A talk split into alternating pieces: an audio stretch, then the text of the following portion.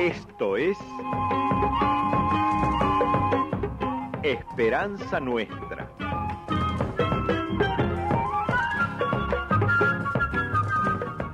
Un programa del Centro de Comunicación Nuestra Señora de Luján.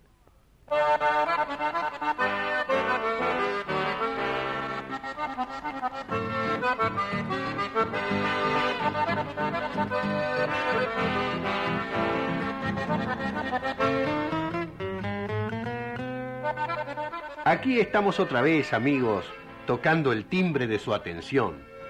Ave María Purísima. Esperamos que anden bien y que no se sorprendan si hoy nos venimos con una pregunta que parece medio rara. ¿Los primeros cristianos eran perfectos? ¿Eran mejores que nosotros?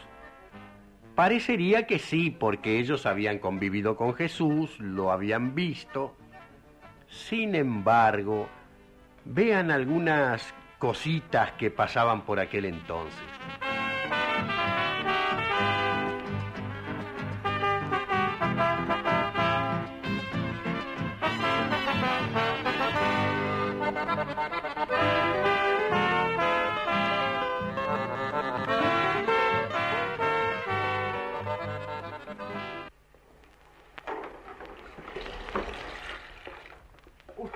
¿Usted es la señora de Pedro? Sí. ¿No está él? No, no. Está trabajando. ¿Para qué lo buscas? Seré curiosa. No, es que yo quiero hablar con él personalmente. ¿Usted quién es? Yo vengo de la comunidad que se reúne cerca del estanque de Siloé. Raquel me llamo. Ah, son ese grupo de los que vienen de afuera, lo- los, que se juntan con Esteban. Sí, somos los de afuera. Nosotros no, no somos nacidos ni criados en Jerusalén. Pero somos judíos igual que ustedes. Sí, sí, claro. Pero no nos tratan igual. Y de eso quiero hablar con su marido. Mire, yo no me meto en las cosas que hace mi marido, pero me parece que acá se los trata a todos igual. No sé cómo usted puede insinuar que se hacen diferencias. Ah, no. Entonces, ¿por qué Marcos no nos dio nada del fondo común que tienen ustedes para una familia de allá? ¿Eh? Están pasando hambre. Se lo dijimos a Marcos, a ese que mandó su marido. Y nada. Nos contestó que había otros pedidos antes, que teníamos que esperar.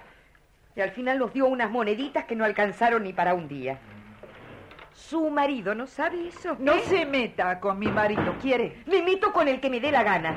Y usted no es nadie para andar gritando. Mire, váyase de aquí antes que Sí, yo... ya me voy. Ya me voy, ya me voy. No vaya a ser que les ensucie esta casa con mis pies de judía de afuera, de ciudadana, de segunda.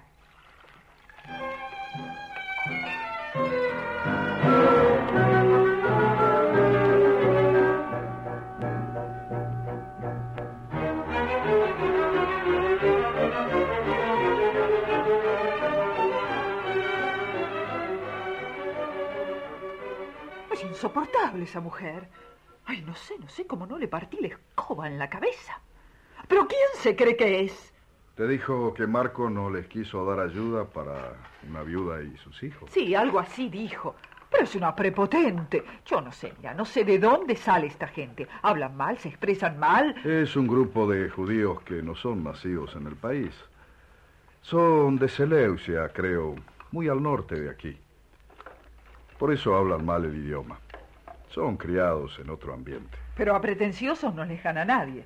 Me vino a decir que vos haces diferencias. Que ayudás más a los cristianos de Jerusalén y que a las viudas de ellos no les das ni la hora. Yo los he tratado poco. El otro día lo mandé a Marcos para que pasara un rato con ellos. Y, y bueno, si hay que ayudar, se ayuda, pero... Pero primero nosotros, Pedro. ¿O no? Ella dijo que se reúnen con un tal Esteban. no Sí, sé. es cierto. Es un alfarero que tiene el taller cerca del arroyo. Parece que es él quien dirige ese grupo. ¿Y qué clase de tipo es? No sé. Lo conozco de vista nomás. Seguramente ese hombre le llena la cabeza contra nosotros. Mira, tenés que hablar con él, Pedro. Llámalo al orden. ¿Te parece? Por supuesto que sí, Pedro.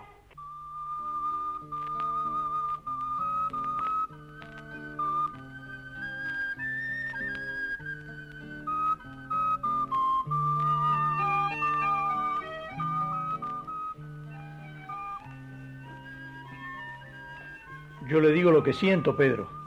No voy a andar con vueltas. Usted me está diciendo que aquí se hacen diferencias. Y es verdad. ¿Por qué Marcos le negó ayuda a la viuda que vive aquí cerca? A lo mejor no le alcanzaba. Puede ser. Pero también le dijo a Raquel que las mujeres no pueden dirigir la oración, que tiene que ser un hombre. Esa es la costumbre judía. Yo también soy judío, igual que usted, Pedro. Nací de padre judío. Pero allá en Seleucia no andamos con tanto reglamento. Rezar puede rezar cualquiera, no importa si es hombre o mujer. Bueno, pero la costumbre judía... Dígame, Pedro, usted cree en Jesús, ¿no? Sí, por supuesto. Me enteré que hace poco a usted lo metieron preso y también le pegaron. Así fue. Si se aguantó eso por seguir a Jesús, usted se merece todo mi respeto, Pedro. Usted dirige a los cristianos. Pero cristianos somos todos, los de la ciudad y los que vivimos aquí, cerca del estanque de Siloé, y no somos nacidos en Jerusalén ni en Galilea. Pero ustedes no van nunca a rezar al templo. ¿Y qué hay con eso? La ley de Moisés lo manda. Yo no pienso ir a rezar a ese templo donde los sacerdotes que mandan son impuestos por la política. Venimos de lejos, Pedro, y hemos practicado y practicamos la ley de Moisés sin necesidad de templo. Además, dígame, ¿no dijo Jesús que el templo se terminaba? Que ahora el único templo es Él mismo, Él, que resucitó y vive junto a Dios. Pero usted quiere cambiar todo. Que no vayamos al templo, que las mujeres dirijan la oración de la comunidad. ¿Y por qué no? ¿Qué hizo Jesús? Yo no viví con él, pero usted sí vivió. A mí me contaron que Jesús le rompió todos los esquemas a los jefes judíos. Sin ir más lejos, dicen que curó a un paralítico adentro del templo y en día sábado. Hizo un trabajo, porque el sábado no se puede trabajar, y en el templo. Digamos que cometió una infracción a propósito en el lugar más santo. ¿Y para qué? Para ver si entendemos que lo que importa es el hombre, no los reglamentos, Pedro. Pero ustedes me vienen con que las mujeres no pueden hacer nada en la comunidad, que todo lo tienen que dirigir los hombres. No, señor.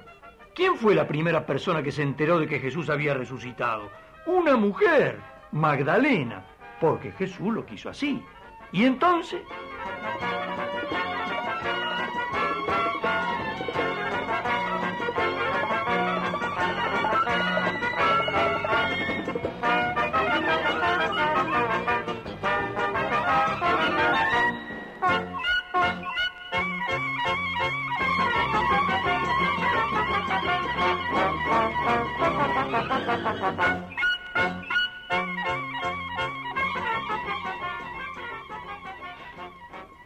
Bueno, ya lo ven amigos. Parece que también entre los primeros cristianos había conflictos, había problemas, había enfrentamientos.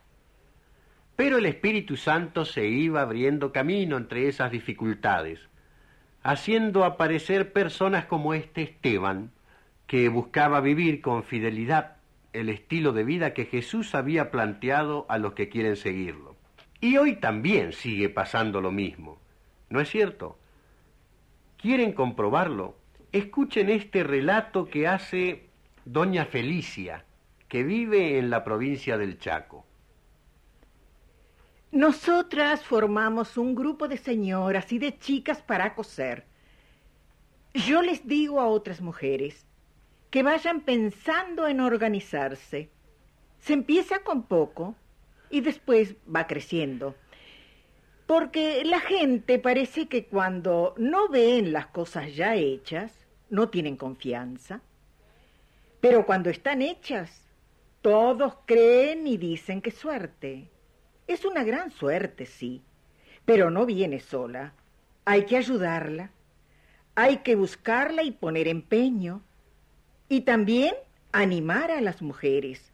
Por eso yo siempre les digo a aquellas mujeres que tienen interés, que empiece una, que se animen, que formen un grupo, aunque sea para hacer un poco de remiendos juntas y después de a poco van a ver todo lo que se puede hacer. Más tarde se van a dar cuenta del beneficio grande que es para todos.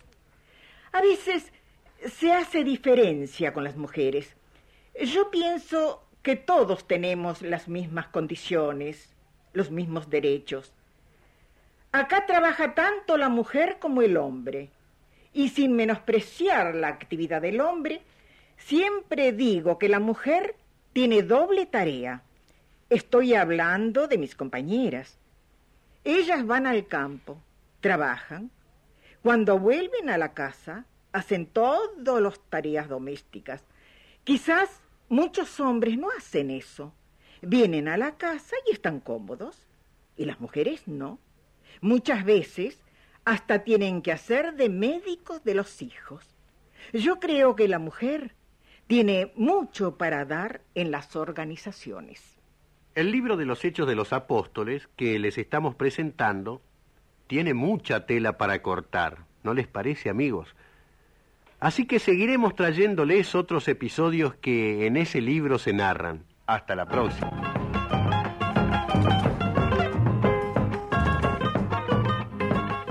Fue Esperanza Nuestra, un programa del Centro de Comunicación Nuestra Señora de Luján.